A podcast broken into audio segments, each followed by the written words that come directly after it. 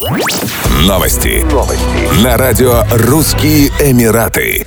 Президент России Владимир Путин провел телефонные переговоры с его высочеством шейхом Мухаммедом бен Зайдом Аль-Нахаяном, наследным принцем Абу-Даби и заместителем верховного командующего вооруженными силами Объединенных Арабских Эмиратов.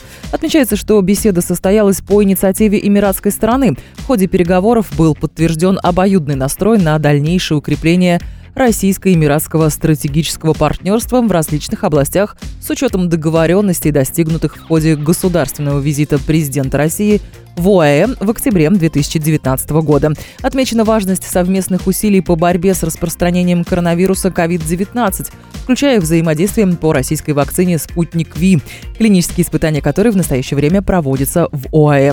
Затронуто также положение дел в ближневосточном урегулировании. В ходе беседы Мухаммед бен Заид Аль-Нахаян тепло поздравил Владимира Путина с прошедшим днем рождения.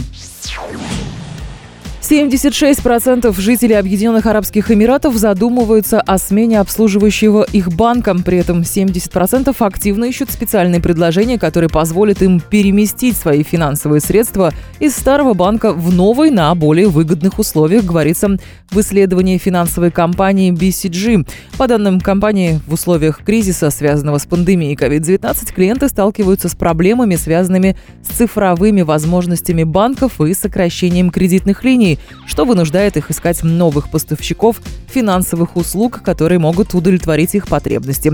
Во время пандемии банки ОАЭ столкнулись с дополнительной нагрузкой и растущим спросом, в частности, на цифровые услуги.